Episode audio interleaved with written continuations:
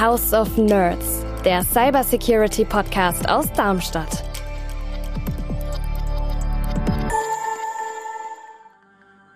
Und dann kriegt man visualisiert, was überhaupt dieses soziale Netzwerk von einem alles weiß. Und dann kam Windows raus. So, das ist meine Bildung. Und dann, dann dachte man halt, wow, ich war früher auf einer Konsole und jetzt habe ich auf einmal überall Fenster und ich kann auf Buttons klicken und ich habe eine Maus.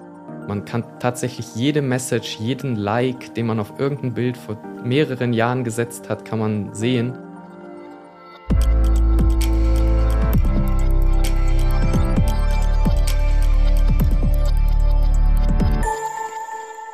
Hallo und herzlich willkommen im House of Nerds, dem Cybersecurity Podcast aus der IT-Sicherheitshochburg Darmstadt. Hier sprechen wir regelmäßig mit Wissenschaftlerinnen und Wissenschaftlern über ihre Forschungsarbeit sowie über deren Anwendung im Alltag sowie die Auswirkungen auf Wirtschaft und Gesellschaft. Heute sprechen wir über ein Randthema der Cybersecurity. Heute geht es nämlich um das Visuelle. Ja, ich bin Oliver Küch, ich bin PR-Mitarbeiter am Nationalen Forschungszentrum für angewandte Cybersicherheit Athene und mit mir im Studio ist wieder meine Kollegin Anna Spiegel. Morgen, Anna. Ja, guten Morgen. Ähm, ja, ich bin Anna Spiegel, ich arbeite im Marketing vom Fraunhofer SIT und zu Gast im House of Nerds heute ist Alex Ulmer. Er ist Wissenschaftler am Fraunhofer Institut für grafische Datenverarbeitung IGD, auch hier in Darmstadt, unsere Nachbarn quasi. Mhm. Und dort beschäftigt er sich mit Visual Computing und SciVis.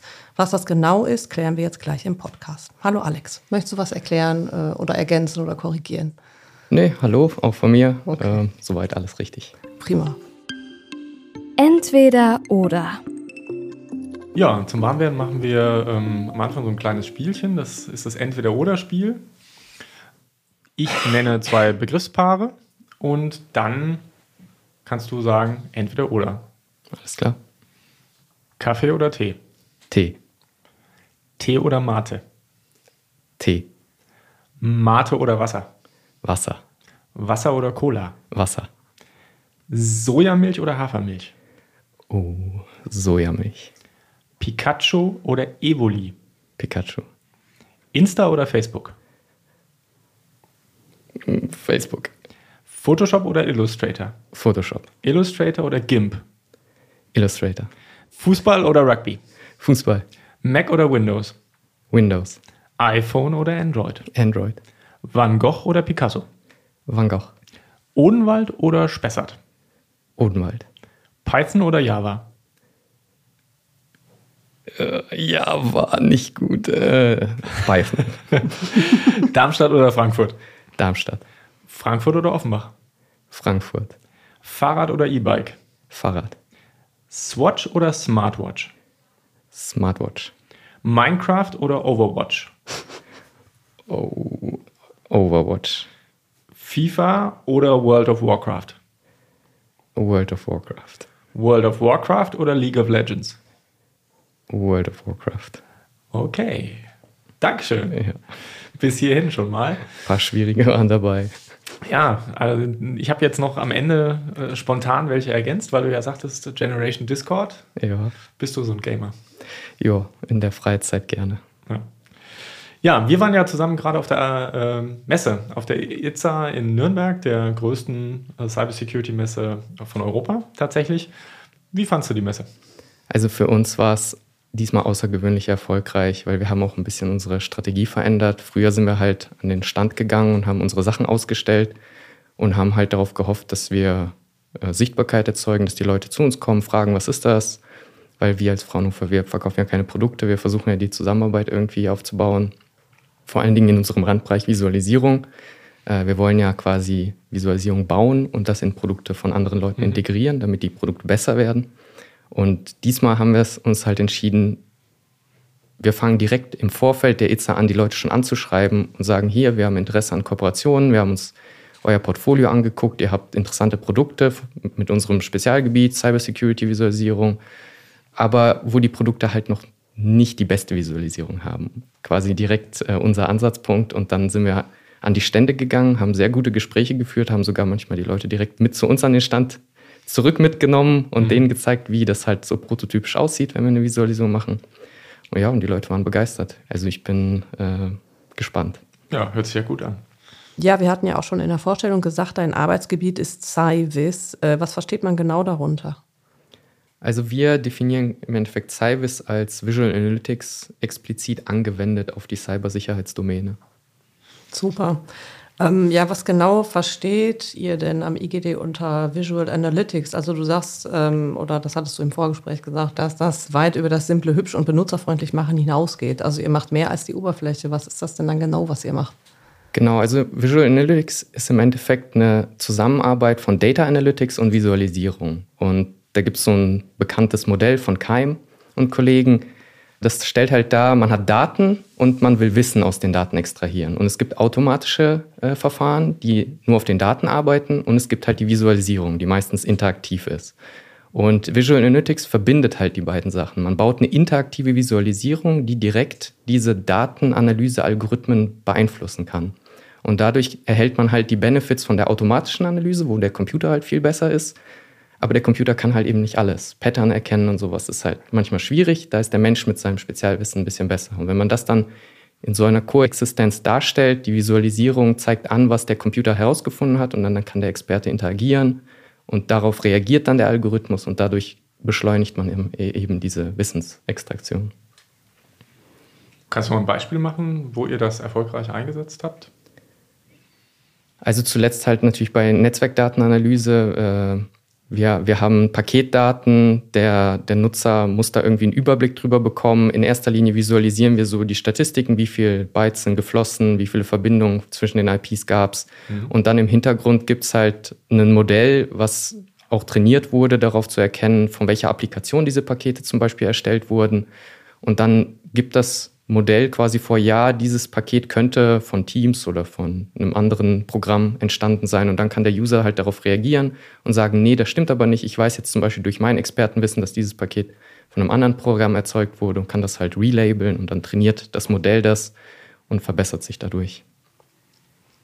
Okay, jetzt ist mir noch nicht so ganz klar, das hört sich jetzt erstmal im Beispiel so an, als ob der Mensch dem System hilft, besser zu werden. Ja, natürlich. Äh, es soll ja auch eine Symbiose sein. Das System liefert quasi den ersten Guess mhm. und der Nutzer verifiziert das, sagt, ja, der Guess war super oder korrigiert eben. Und dadurch wird halt das Zusammenspiel besser. Okay, und der First Guess ist quasi dieser Automatismus, genau. der durch die automatische Analyse ja. ähm, bedingt ist und der kann das dann nochmal korrigieren. Ja. Ja, weil früher war es halt einfach so, man hat diesen automatischen Algorithmus, der gibt einem dann ein Label aus, der sagt, das ist dieses Programm mit dieser Confidence und dann, ja, der Benutzer muss dann selbst nachdenken, was er damit anfangen soll. Und die meisten Anwender haben halt nicht dieses Vertrauen in diese automatischen Anwendungen.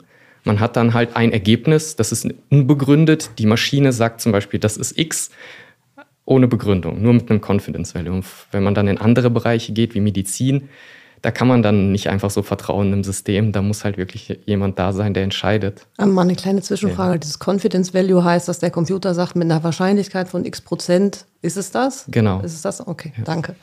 Aber es hört sich jetzt ja für mich immer noch so an, als ob ich als Mensch dem Computer hinterherräumen muss. Der macht seine Arbeit nicht ordentlich, ich darf dann wieder umlabeln also nach ja, Hilfe hört sich das noch nicht an. Ja, aber es ist halt um einiges besser als von null selbst anfangen zu labeln, weil man geht ja aus, man hat hunderttausende Millionen von Pakete und wenn der Nutzer sich da hinsetzt und die selber labelt, dann sitzt er noch in 100 Jahren da.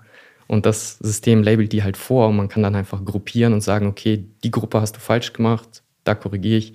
Das ist um einiges, der Anteil ist um einiges kleiner, wo der Mensch dann interagieren muss. Mhm. Warum ist Cyvis so hilfreich im Security-Bereich? Ja, vor allen Dingen bei Cybersecurity sind die Daten einfach immens groß und sie sind auch sehr dynamisch. Das heißt, von Netzwerk zu Netzwerk sind die Daten sehr, sehr unterschiedlich. Ein einfaches Beispiel ist, ein Unternehmen hat einen Geschäftspartner in China. Das ist ganz normal, Kommunikation, Datenverkehr mit dem mhm. Projektpartner zu haben. Ein anderes Netzwerk hat diesen Partner nicht. Wenn da eine Verbindung nach China geht, dann sollte sofort eine Alarmglocke aufleuchten. Und das ist halt unglaublich schwierig, dort automatische Datenverarbeitungsalgorithmen anzuwenden, weil es halt so unterschiedlich ist von Unternehmen zu Unternehmen. Und da muss eben die Visualisierung mit reinkommen, dass eben der Nutzer diese Interaktion durchführen kann, um die Sachen anzupassen auf das individuelle Netzwerk. Mhm. Oliver und ich, wir haben uns halt erst gefragt, was, was eigentlich Visualisierung mit Cybersicherheit zu tun hat. Aber da sind wir jetzt eigentlich schon direkt reingekommen. Ne? Also ja. wie Visualisierung Cybersicherheit unterstützen kann, was da sozusagen das Missing Link ist. Äh, was du dann ja. mit deinem speziellen Arbeitsbereich auch nochmal füllst, in Athen ja. auch. Ne? Also wenn ich das richtig verstanden habe, habt ihr einen Prototypen oder auch ein Produkt schon entwickelt, das eben Netzwerkdaten sichtbar macht und der Mensch guckt dann drauf und sagt, okay, das ist ja interessant, dass da ein Paket aus China jetzt zu uns äh, geflossen kommt und da gibt es auch einen Datenabfluss. Vielleicht sollte man sich das nochmal genauer anschauen. Ja. Okay, gut. Also, dass, dass man halt quasi selber sehr schnell auch sehen kann, was gerade los ist im Netzwerk. Okay, gut. Ja, wir machen halt nicht wie schon gesagt, wir, wir erkennen nicht selbst die Sicherheitslücken, ja. wir bauen keine Lösungen, um die Sicherheitslücken zu schließen, sondern mhm. wir sind halt in diesem Randbereich, wo wir die Leute unterstützen wollen, die das genau machen. Mhm, und wir bauen halt okay. halt für die Visualisierungssysteme, damit die ihre Arbeit schneller erledigen können. Mhm. Das ist jetzt vor allen Dingen für Experten. Die haben halt ihre Tools, meistens in der Konsole. Da muss man viel Expertenwissen mitbringen, um diese Konsole bedienen zu können. Mhm. Und wenn man dann diese Expertise aber nicht hat, dann braucht man halt ein System, was auf diese Konsole aufgesetzt werden kann, was das visualisiert, dass mhm. man nicht 100 Befehle auswendig kennen muss, sondern es gibt ein paar Buttons, auf die man klicken kann. Man sieht diese Daten visuell aufbereitet. Das ist halt so der Fokus für die Experten, Arbeitsbeschleunigung, dass man nicht 100 Alarme einzeln abarbeiten, sondern dass man die irgendwie gruppieren kann. Genau. Und für Laien ist es halt ganz anders. Da, da ist es im Endeffekt so, Cybersecurity ist für Laien irgendeine andere Welt. Und die haben halt nicht diese Expertise, um das zu verstehen. Und da muss man erstmal überhaupt diese Connection, diese Verbindung herstellen zwischen dem Allgemeinwissen, was der Laie vielleicht hat, und dem Cybersecurity-Problem. Und da kann die Visualisierung halt super helfen, mhm. weil Visualisierung verstehen die meisten. Einfach eine Tabelle lesen mit Alarmen fällt vielen halt schwer. Klar, wenn man rot sieht, dann weiß man sofort Gefahr, Gefahr. Das heißt, ihr unterstützt Unternehmen auch dabei, so ein bisschen dem Fachkräftemangel entgegenzuwirken. Genau, das haben wir jetzt auch auf der Messe sehr oft gehört, dass es halt schwierig ist, einfach diese Leute mit der Expertise zu finden, die sich mit der Konsole auskennen. Es gibt die Leute, die sind dann auch meistens eher zurückhaltend, wenn es um unsere Lösung geht, weil die sagen, ja, ich habe schon alles, was ich brauche. Ich, okay. ich krieg, ist das dann so spielerisch dann eher? Ja, genau, oder? die sagen, das ist für mich nur ein schönes Gimmick, dass das ah. jetzt visuell da ist. Mir reicht die Konsole, ich habe alle Tools, die ich brauche. Aber ja, wenn dann ein neuer Mitarbeiter kommt, der gerade aus der Ausbildung, aus dem Studium rauskommt, die neue Generation, ja, die haben dann einfach nicht dieses Wissen Wissen, die ganzen Konsolenbefehle, die muss man erstmal in vielen Jahren lernen. Genau, also vielleicht für alle Leute, die nicht wissen, was eine Konsole ist, äh, nochmal kurz erklärt, das ist eigentlich sowas wie eine Kommandozeile, ja. ähm, wo man wirklich nur mit Textbefehlen, äh, sehr kryptischen Abkürzungen operiert. Wenn man weiß, was man tut, ist man dort sehr schnell und hat natürlich sehr dezidierte Informationen sofort zur Verfügung. Aber es eignet sich jetzt wenig äh, für Laien oder für Leute mit wenig Expertise weil ähm, ja, denen fehlen schon die Kurzbefehle, ähm, geschweige denn, dass sie wissen würden, auf welcher Maschine sie jetzt nach was nachschauen müssten ne, im Netzwerk. Ja. Genau, und eben die, die Visualisierung ist essentiell wichtig für diese neuen Leute. Die brauchen einfach eine Übersicht, was kann ich überhaupt machen, was an Daten bietet mir das Tool, was sehe ich, wie sieht das Netzwerk aus, zum Beispiel jetzt im Cybersecurity-Fall. Ähm, ja, natürlich ein Experte, der kennt sein Netzwerk auswendig, der hat vielleicht mal eine ein Diagramm erstellt hm. äh, und hat sich das ausgedruckt und irgendwo aufgehängt. Und das ist eher für die anderen Leute dann, ne? weil er weiß es ja ohnehin schon. Ja. Ja. Wie groß ist denn so eine Wirkung, die ihr mit so einer Lösung erzielen könnt? Also ich sag mal, na, ihr könnt wahrscheinlich keine einfache Rechnung aufstellen, aber ähm, ich weiß jetzt auch nicht, ob es schon Erfahrungswerte gibt oder ob das eigentlich noch Forschungsbedarf darstellt. Hm, habt ihr so eine Relation, wie hoch kann man den Hebel denn machen? Also wie viele Fachkräfte kann man denn dadurch zum Beispiel ersetzen? Ja, das ist natürlich sehr schwer mhm. äh, zu sagen.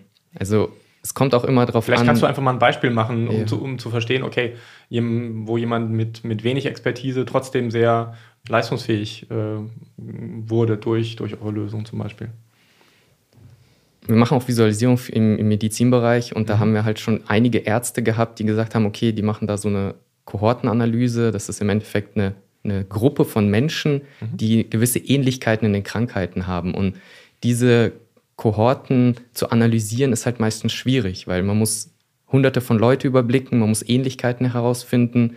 Ist die Medikation ähnlich oder ist der Krankheitsverlauf ähnlich? Und mhm. da gibt es so viele Parameter. Und das dauert für einen Arzt meistens Monate, bis er da irgendwie schlau draus wird, mhm. wie die Kohorten, ob die richtig aufgebaut sind und wo die Ähnlichkeiten sind. Und wir können halt mit der Visualisierung einfach diese ganze Gruppe darstellen. Man kann sich bestimmte Patienten rauspicken und sagen, wie ähnlich ist dieser eine Patient zu den ganzen anderen Patienten. Mhm. Und das kriegen die halt in ein paar Tagen dann hin, diese Kohorten aufzubauen. Und die brauchen das wiederum für ihre Studien, die sie dann durchführen für ihre Forschungsergebnisse. Mhm.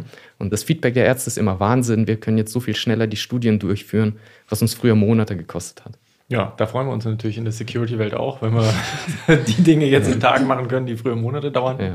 Oder eben in Minuten, die früher Stunden dauern. Ne? Also das ist dann. Ja, das ist vor allen Dingen diese, diese Alarme von irgendwelchen Intrusion Detection Systemen. Mhm. Also wenn irgendwas ins Netzwerk eindringt, die Admins sagen immer, ja, wir haben Hunderte, nicht sogar Tausende pro Tag an Alarmen. Und die einfach in der Liste abzuarbeiten, das schafft man gar nicht. Es kommen mehr Alarme hinzu, mhm. als ich abarbeiten kann in der Zeit. Und eine Visualisierung soll das halt aggregieren, irgendwie eine Ähnlichkeit auch berechnen, dann die Sachen darstellen und dann kann der Admin quasi selbst entscheiden, okay, diese Ähnlichkeit, die mir das System berechnet hat, die gefällt mir oder das ist eher falsch und kann die wieder auseinanderziehen, die Ähnlichkeiten und dann eben Cluster bilden. Und in diesen Clustern kann man dann einfach mit einem Command sagen, okay, diesen ganzen Cluster, den setze ich auf unwichtig und der Cluster, den muss ich abarbeiten. Mhm. So beschleunigt das eben die Arbeit. Also nicht jede Visualisierung ist ja per se vorbildlich und toll gemacht. Ne? Also es gibt ja viel Blinky-Blinky äh. Also aus dem, aus dem Security-Bereich ist mir immer noch eingängig diese, haben wir im Vorgespräch auch mit der Anna, äh, habe ich sie gezeigt, diese Visualisierung von äh, Netzwerkangriffen weltweit mit so einer Echtzeitkarte. Da feuert dann immer ein Land auf das andere und ich sitze davor und denke, ja, schön anzusehen, das Feuerwerk, aber ähm, Erkenntnisse bringt mir wenig. Ähm, ja, was ist denn das Geheimnis von einer äh, guten Visualisierung? Ja, bei Visualisierung muss man immer drei wichtige Aspekte betrachten. Das ist einmal die, die Daten, die Aufgabe und der Nutzer selbst. Also man muss quasi analysieren. Erstmal guckt man sich die Daten an, was bieten mir die Daten? Was kann ich überhaupt extrahieren an Informationen aus diesen Daten? Mhm. Dann geht man an den Nutzer, wie ist seine Expertise, welches Vorwissen hat er, wie viel Umgang mit Visualisierung hat er schon? Und dann eben die Aufgaben des Nutzers. Das ist halt mit einer der wichtigsten Punkte, was will der Nutzer überhaupt herausfinden aus den Daten? Weil man kann eine Visualisierung bauen, die erfüllt einfach nicht die Aufgabe des Nutzers und dann ist sie auch nutzlos. Und das ist halt der Hauptweg, an dem wir immer uns entlang arbeiten, diese drei Sachen abzuarbeiten. Wir machen dann immer Workshops mit den Leuten schon im Vorfeld, bevor mhm. wir überhaupt irgendein Design machen, um einfach nur herauszufinden, der, das Vorwissen des Users und was für Aufgaben hat er. Weil die Visualisierung ist wirklich sehr zugeschnitten genau auf diese Sachen. Mhm. Man kann keine Visualisierung bauen, die einfach alle Tasks abdeckt. Das wäre. Ist ja auch Quatsch, dann ist es wieder ja, unübersichtlich. Genau, dann wird es nämlich unübersichtlich. Ja. Okay. Ich würde gern wissen, was für physische Interaktionen wichtig sind bei einer Visualisierung. Also man kriegt ja dann, ich weiß nicht, ob das überhaupt eine Rolle spielt bei euch. Also wenn man jetzt so ein, für Touchscreens zum Beispiel, dass man nach links oder nach rechts wischt oder auf irgendwas drückt oder so, äh, spielt das für euch auch eine Rolle oder ist es nicht wichtig? Also allgemein Interaktion ist sehr, sehr wichtig, weil wir bauen immer interaktive Visualisierungen. Die Zeit ist vorbei, wo man einfach eine statische Visualisierung macht und ja. dann guckt sich der User die an und das war's. Vor allen Dingen, wenn die Daten groß sind. Man kann nicht die gesamten Daten auf den kleinen Bildschirm packen. Mhm. Es mhm. kommt ja auch immer darauf an, wie viel Platz man überhaupt für die Visualisierung hat. Im Monitor ein bisschen mehr, auf dem Smartphone halt viel weniger. Und da muss man halt sehr auf Interaktion achten, dass das alles intuitiv ist, damit der Nutzer automatisch weiß, wenn ich, wie funktioniert das Zooming, wie, wie mache ich Drag and Drop. Das sind solche Gewohnheiten, solche Standards, die sich etabliert haben und da muss man sehr darauf achten. Und um zurückzukommen auf diese physische äh, Interaktion, für Experten ist das eher irrelevant, würde ich mhm. mal behaupten, weil ich habe ja schon gesagt, die, die machen viel mit Konsolen, für die ist die Visualisierung gut, die sitzen auch meistens an einem PC mit einem großen Monitor für Laien ist das ganz anders. Also bei uns sitzen die meistens an einem PC mit fünf Monitoren. Ja, genau. genau. ja, bei Laien ist das total anders. Äh, wir haben zum Beispiel ein Projekt, das heißt Transparency Viz. Mhm. Das visualisiert quasi Daten, die man nach DSGVO bekommen kann von Online-Plattformen, zum Beispiel von Discord, Facebook, Instagram. Da kann man ja immer die Daten anfordern und die kann man dann auf unser Tool äh, reinladen. Das wird dann direkt im Browser verarbeitet, also die Daten werden nirgendwo hingeschickt. Mhm. Und dann kriegt man visualisiert, was überhaupt dieses soziale Netzwerk von einem alles weiß. Und das benutzen die Leute halt auch auf Smartphones. Und da muss man halt überlegen, okay, wenn ich jetzt so eine Visualisierung habe über die Zeit, zum Beispiel die Standorte. Das mhm. ist immer sehr interessant, wie viel die Unternehmen wissen, wo wir überall waren. Mhm. Und diese ganzen Datenpunkte werden halt visualisiert auf so, einer, auf so einem Zeitstrahl. Und da muss man halt interagieren können auf dem Smartphone, weil man kann ja nicht den ganzen Zeitstrahl anzeigen. Das sind meistens mehrere Jahre und da muss man halt zoomen. Und das muss halt alles interaktiv gut gemacht sein. Weil wenn die Usability nicht gut ist, dann werden die Tools halt nicht benutzt. Weil immer wenn irgendwas schief geht, es gibt einen Fehler oder der Nutzer ist frustriert, weil er nicht weiß, wie er jetzt was machen soll, mhm. dann wird halt direkt gesagt, ja, die Visualisierung ist nicht gut. Testet ihr das dann auch vorher? Genau, also okay. unser Standardablauf ist halt, wie ich erwähnt hatte, am Anfang diese Requirement-Analyse, dann bauen wir diesen Prototyp und dann haben wir immer eine User-Evaluation mhm. am Ende. Das heißt, wir haben verschieden viel, je nachdem, wie auf wen es fokussiert ist, bei Experten halt ein paar weniger, bei Laien mit vielen Teilnehmern und dann wird wirklich in so einer Analyse mit Aufgaben, mit Fragen evaluiert, wie gut das Tool ist. Was ist denn, abgesehen jetzt von der Usability, was ist denn an Visualisierung im Bereich Cyvis so schwierig?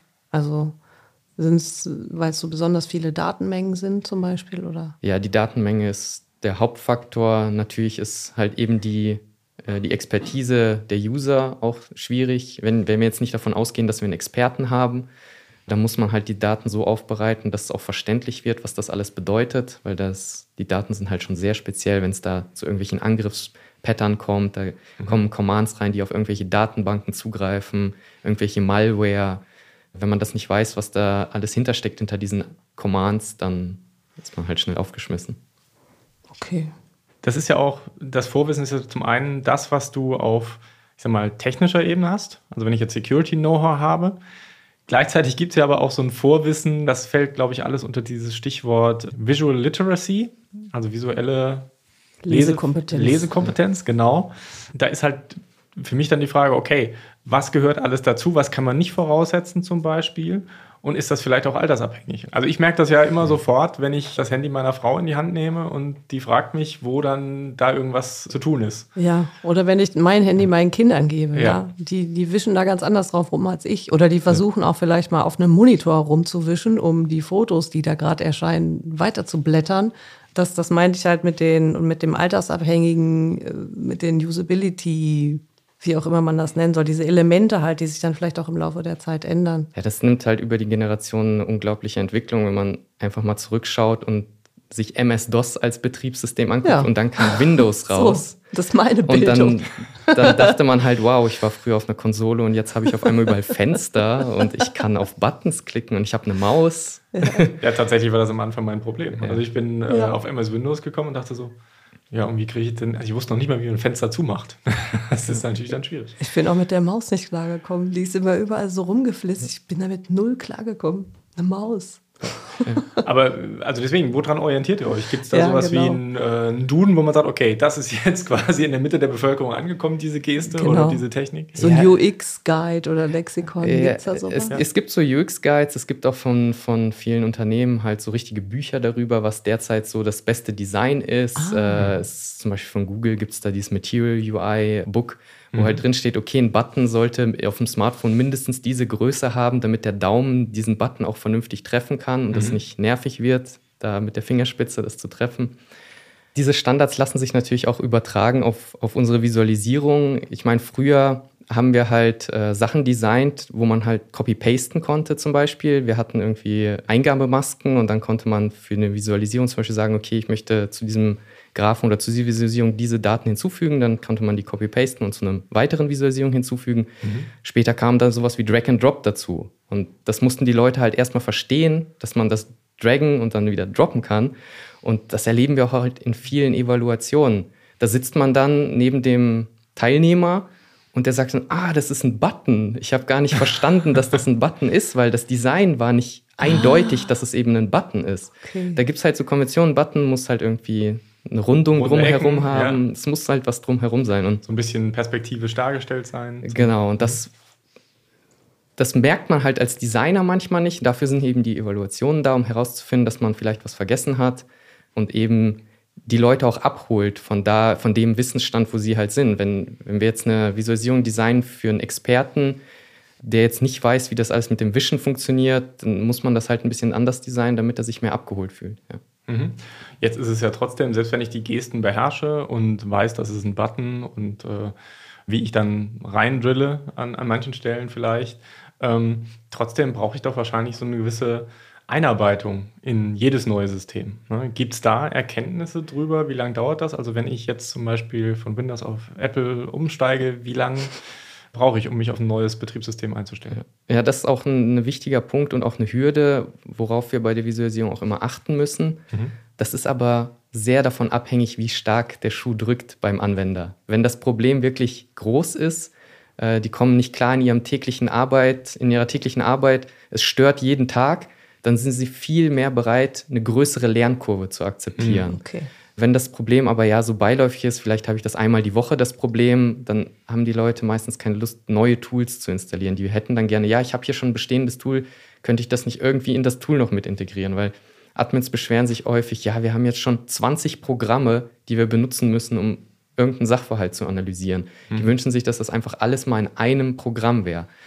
Das funktioniert halt nicht so einfach. Nicht so einfach, aber es ja. ist natürlich ein Trend, den wir zum einen in der Security-Welt beobachten, wo die Leute sich eine Plattform wünschen, ja. die eben alles kann. Und das, was du eben sagtest mit dem, mit dem Problemdruck, das erinnert mich an viele Dinge, die wir so aus der Startup-Welt kennen, wo die Early Adopter, die haben halt ein Problem. Ne? Also egal, in welchem Bereich man unterwegs ist, die Leute, die das Problem haben, die haben halt ein wirklich großes Interesse auch an der Lösung. Da muss es auch noch nicht optimal funktionieren. Aber wenn man in so einen breiten Markt dann äh, geht, dann, ne, wo man die, ich sag mal, die normalen Nutzer, die es jetzt nicht so besonders interessiert, äh, adressiert, dann muss es einfach total abgeschliffen sein und ja. äh, easy to use. Ne? Also. Erst wenn irgendwo ein Fehler auftritt oder die Seite oder das Tool sich aufhängt, dann ist halt sofort Point of No Return. Die, die Leute wollen das nicht mehr weiter benutzen. Mhm. Ja. Also eine Überlegt ganz geringe Frustrationsschwelle. Ja. Überlegt, okay. wer, wer hätten das damals bei Windows 95 so gemacht? Na. das ist ja mehrfach abgestürzt, ja. Okay, wie äh, wichtig ist es denn für dich eigentlich, ähm, als Wissenschaftler, der dann die Vorschläge macht, äh, eine gewisse Bildkompetenz zu haben? Um anders zu fragen, äh, warst du gut im Kunstunterricht? Also, ich konnte gut technisch zeichnen, so Freihand, äh, Porträts oder sowas, da war ich nicht so der Beste drin. Aber ja, beim äh, Design von Visualisierung muss man auch immer eher geradlinig sein. Aber spielt das dann generell eine Rolle, also in der visuellen Lesekompetenz, also so, so allgemeine Symbolik zu können oder darüber Bescheid zu wissen? Also sowas wie, was man halt auch so im Kunstunterricht lernt, Bild interpretieren, mal ganz platt. ja. ja. Also beim, beim Design von Visualisierung muss man zwei wichtige Sachen beachten. Das ist einmal die pragmatische Seite und einmal, wie es in Fachliteratur heißt, die hedonische Seite. Mhm. Das kann ich ja noch ein bisschen erklären. Die, die, pragmatisch ist halt offensichtlich, das Tool muss funktionieren, es muss fehlerfrei funktionieren, mhm. man muss die Kontrolle darüber haben, das bildet so die Usability ab. Mhm. Aber dann gibt es halt noch dieses hedonische, was mehr so die User Experience abdeckt. Also hatte man Spaß mit dem Tool? Hat es mich visuell stimuliert? Fand ich es ansprechend? Hat es, hat es mir Freude bereitet, es zu benutzen? Hatte ich jetzt keine Sorgenfalten oder sowas beim Angucken? Waren die Farben ansprechend? Also wirklich so diese Gefühle, die das weckt und das bei der Visualisierung genauso. Man kann eine super pragmatische Visualisierung kreieren. Der Experte sagt 10 von 10, würde ich jeden Tag benutzen. Und dann kommt ein Nicht-Experte dazu und sagt, ja, das ist eine Tabelle ohne Farben, das ist nichts für mich, das spricht mich nicht an, ja.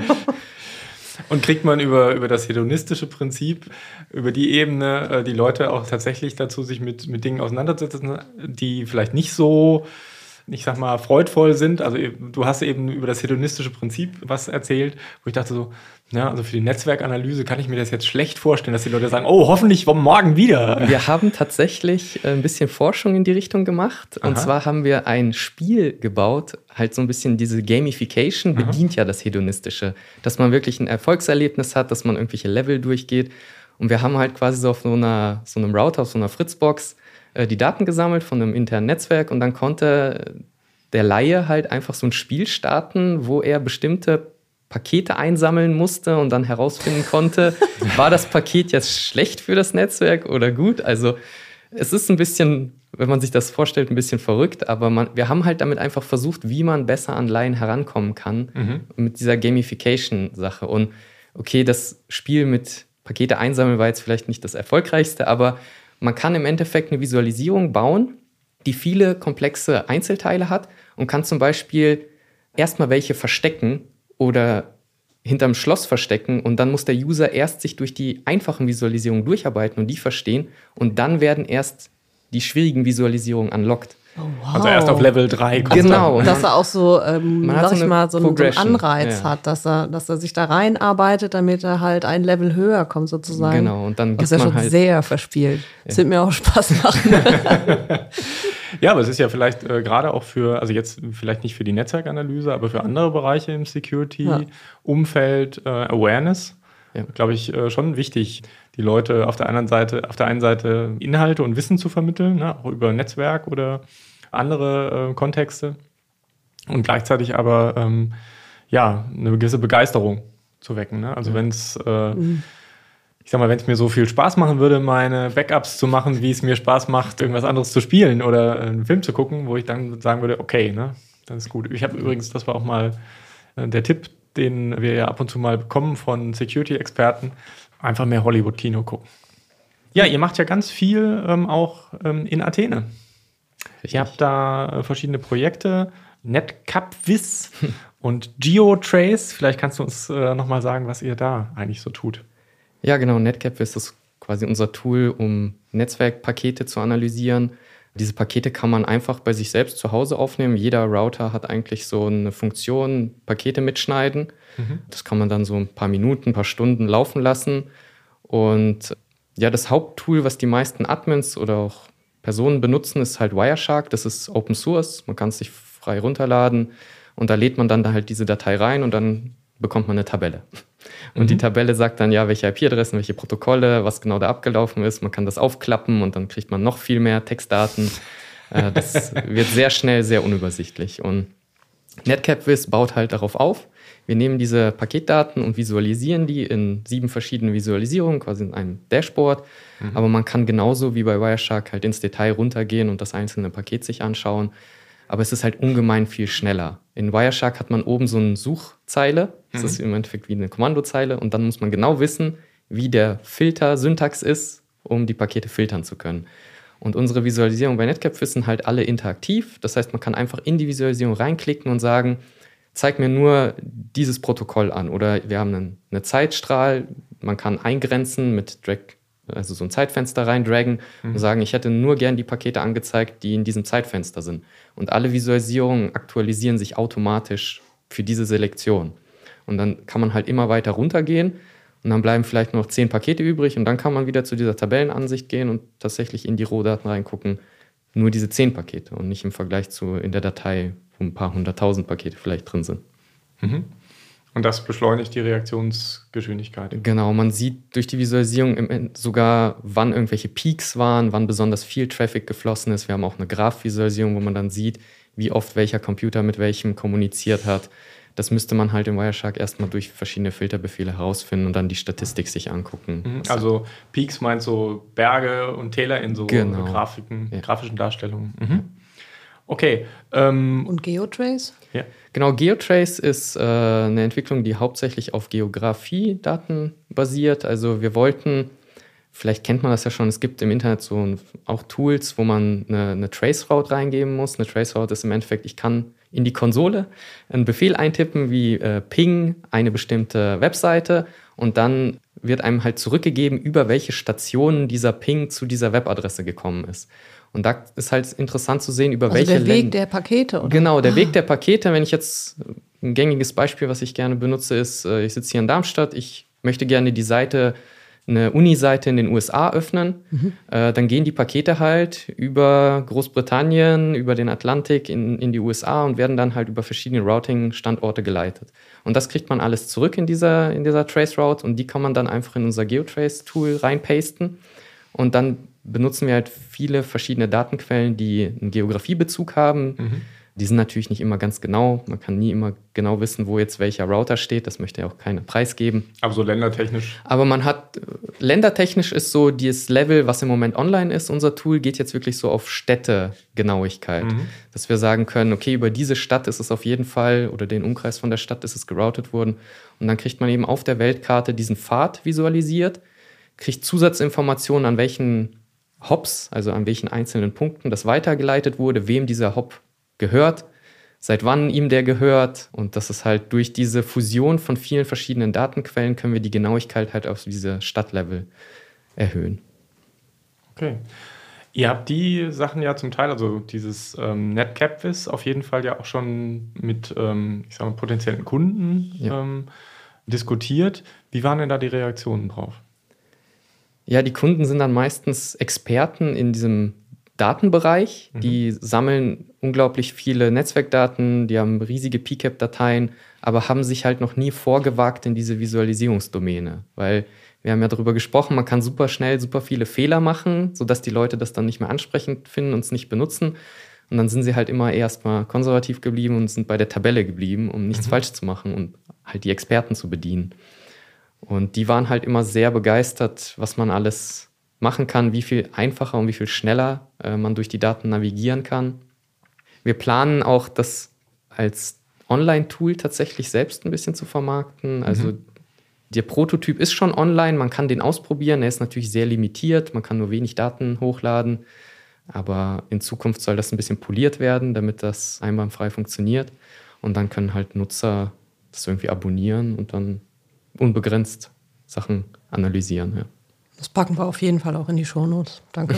genau, was wir auch noch dazu packen könnten, wäre vielleicht das eine Projekt, was du am Anfang äh, erwähnt hast, das genau. äh, mit dem Transparency Vis. Transparency mhm. Vis, genau. Ja, das habe ich Denn mir da, schon aufgeschrieben. Da können die mhm. Bürger ja, also da kann ja jeder Bürger, Bürgerin äh, die ja. eigenen Daten quasi hochladen oder, oder kann man das runterladen? Wie funktioniert das? Also man, man kommt quasi auf unsere Webseite Transparency Vis, kann man einfach äh, in der Suchmaschine eingeben und dann ist da ein Guide angegeben für alle sozialen Netzwerke, die wir supporten bei jedem Netzwerk ist es halt anders, wie man an seine DSGVO-Daten rankommt. Und wir geben halt einen Guide, äh, welche Buttons man klicken muss. Und dann muss man zwischen ein paar Stunden und ein paar Tage warten, bis dann diese ZIP-File an, an, die E-Mail-Adresse geschickt wird. Mhm. Und dann nimmt man einfach die ZIP-File und droppt die in unser Tool. Und dann wird das alles analysiert und man kriegt die Visualisierung. Und das läuft halt wirklich alles im Browser ab. Wir kommen da keine Kopie von.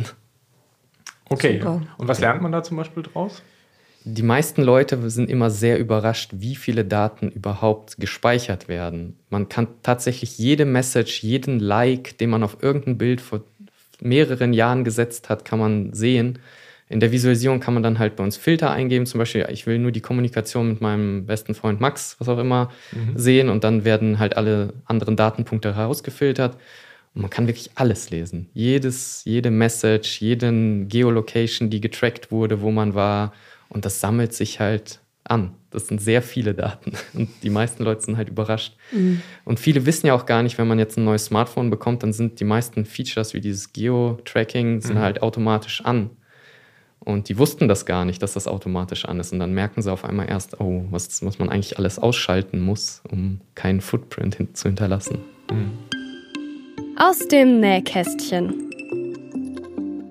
Ja, woran erkenne ich eigentlich eine schlechte Visualisierung? Ich glaube, das kann ich selber beantworten, wenn der User keinen Bock mehr hat. Aber ja.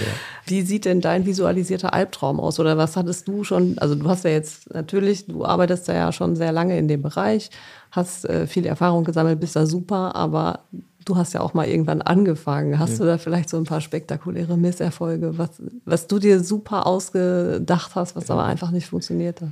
Ja, ich fange mal mit dem Allgemeinen an. Also okay. das, das beste Beispiel ist, was auch sehr kontrovers ist, sind Kuchendiagramme oder auch Pie-Charts genannt. Mhm. Die sind irgendwie sehr beliebt bei den Menschen, aber wir aus unserer Forschungssicht sehen halt, dass die eigentlich nicht besonders gut sind. Weil man muss das halt so analysieren, wenn man sich ein Kuchendiagramm vorstellt und da sind vielleicht drei Attribute, drei Kategorien, mhm. dann kann man noch ganz gut sagen, okay, wer hat die Mehrheit, man kann einzelne miteinander vergleichen, aber stellt euch zum Beispiel vor ein Kuchendiagramm mit 10 oder 20 Elementen. Da werden die, die einzelnen Kuchenstücke so klein, dass man halt gar nicht mehr vergleichen kann, welcher größer ist und welcher kleiner ist. Und grundsätzlich sollte man sowas eigentlich in einem Balkendiagramm darstellen. Und Kuchendiagramme sind wirklich nur in sehr geringen Fällen nützlich. Aber trotzdem, wenn man diese Dashboards designt und dann die Evaluation mit den Leuten macht, sagen die immer, ah, das Kuchendiagramm, das fand ich schon ansprechend.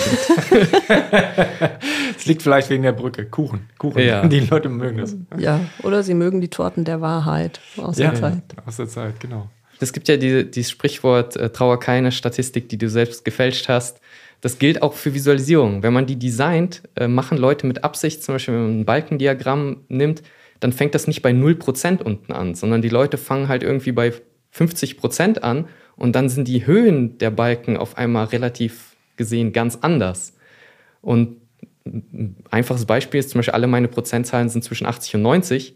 Wenn ich das jetzt bei 0 anfangen lasse, dann sind die ja fast alle gleich hoch. Wenn ich die jetzt aber direkt bei 80 anfangen lasse, dann ist der eine vielleicht hat gar keine Höhe und der andere mhm. bei 90 hat eine Riesenhöhe. Und dadurch suggeriert man halt einen Unterschied. Größere Unterschiede, als sie eigentlich sind. Als sie eigentlich sind. Ja. Und das trifft halt sehr häufig auf, dass Leute einfach das falsch designen.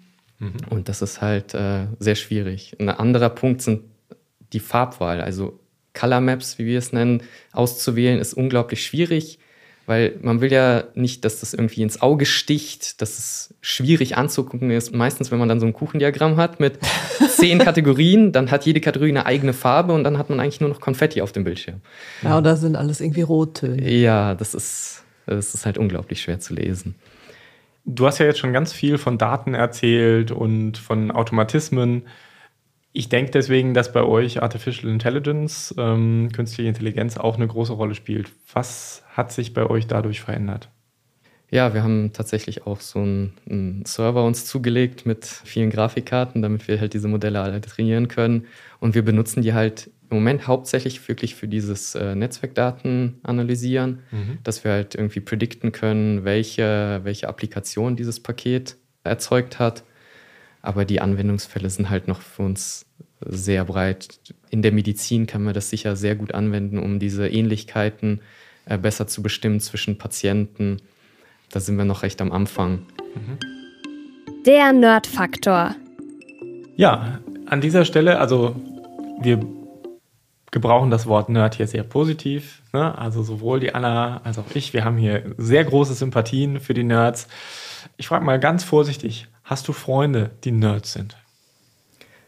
Oh, ist jetzt schwierig zu sagen, ab wann man sich als Nerd zählt.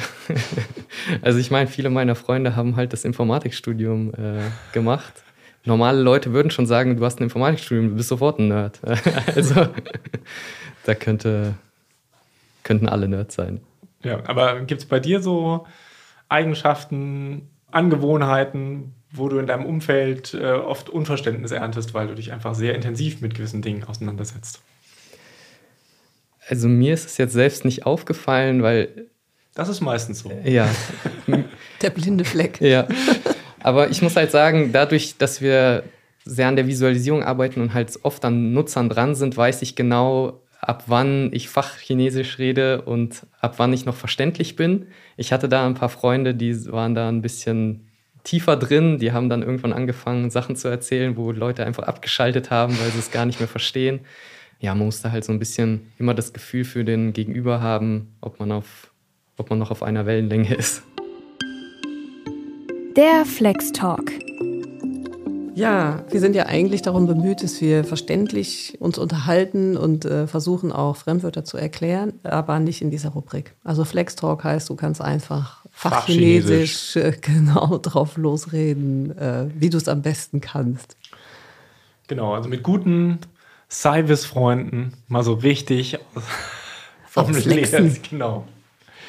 Also als kleinen Einstieg, wir haben hier genau, ähm, ein kleines äh, Zitat aus deiner Stichwortliste raus.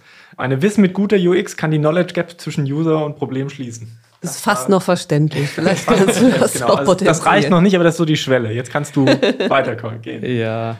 Die Knowledge Gap kann man halt auf zwei Weisen schließen. Entweder man hat halt den Mental Effort, den der Experte mitbringt, weil er einfach die Expertise hat, das gelernt hat.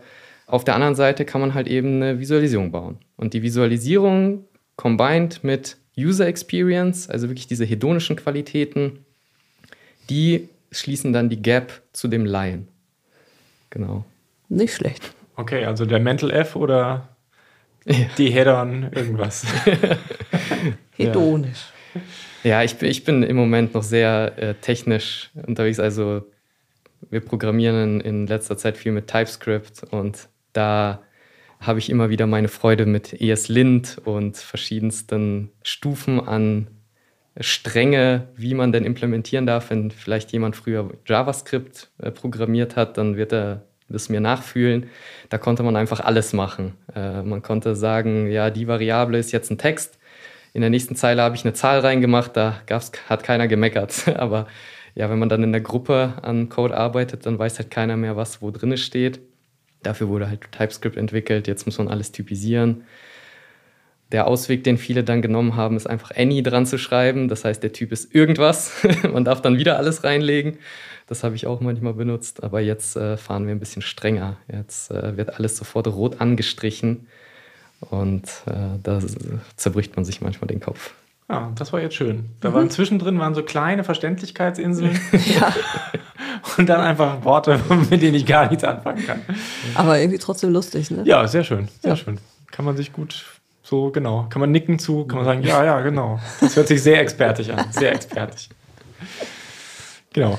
Magst du uns vielleicht noch was äh, zu deinen Gaming-Präferenzen sagen? Ja, du hattest WoW erwähnt. Ach, WoW, das ist eine vergangene Zeit. Oh, jetzt ist LOL. Ach nee, das nee. war es auch nicht. Das war es auch nicht, da war ich ganz überrascht. Nee, genau. ich glaube, World of Warcraft ist bei mir schon 15 Jahre her, okay. als ich das mal gespielt habe. Das war wirklich zu Schulzeiten noch. Aber manchmal hat man ja so Phasen, wo man dann wieder äh, die alten Spiele mal wieder so reanimiert. Ne? Das hat so. Ja, das stimmt. Das also diese Retro-Schiene ja, genau. ist sehr beliebt. Es werden ja auch viele Spiele neu aufgelegt mit Remakes und dann schaut man gerne mal wieder rein und merkt dann, oh mein Gott, was hat mir damals eigentlich gefallen?